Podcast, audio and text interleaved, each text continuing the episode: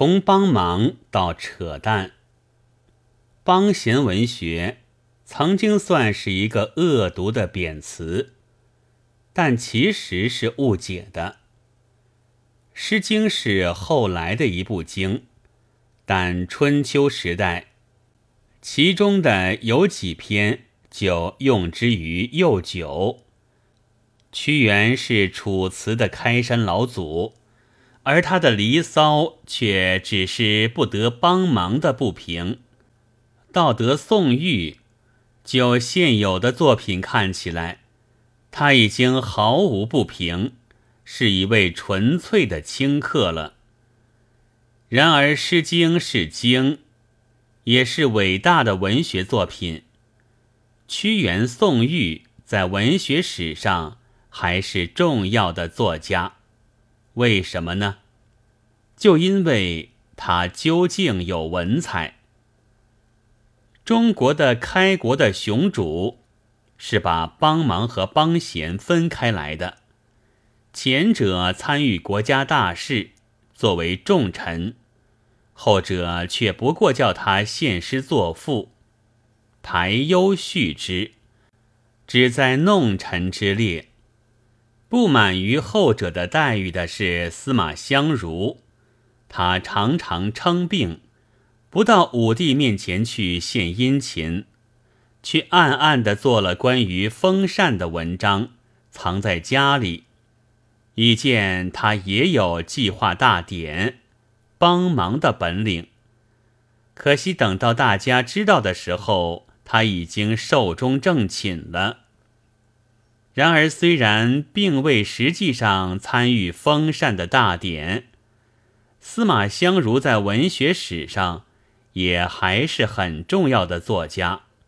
为什么呢？就因为他究竟有文采。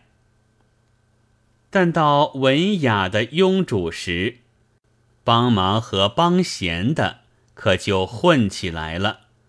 所谓国家的柱石。也常是柔媚的词臣。我们在南朝的几个末代时，可以找出这实例。然而主虽然庸，却不漏，所以那些帮闲者，文采却究竟还有的。他们的作品，有些也至今不灭。谁说帮闲文学是一个恶毒的贬词呢？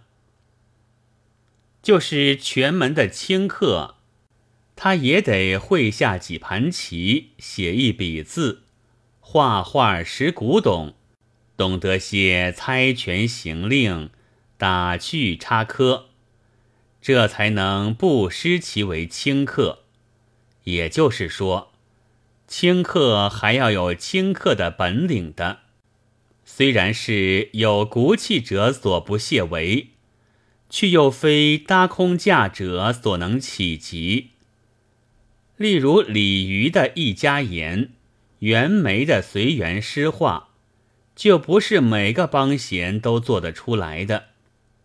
必须有帮闲之志，又有帮闲之才，这才是真正的帮闲。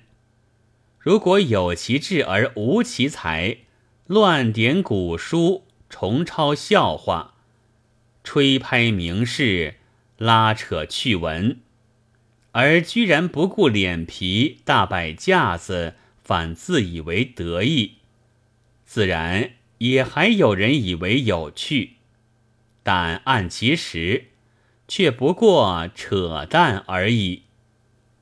帮闲的盛世是帮忙，到末代。就只剩了这扯淡。六月六日。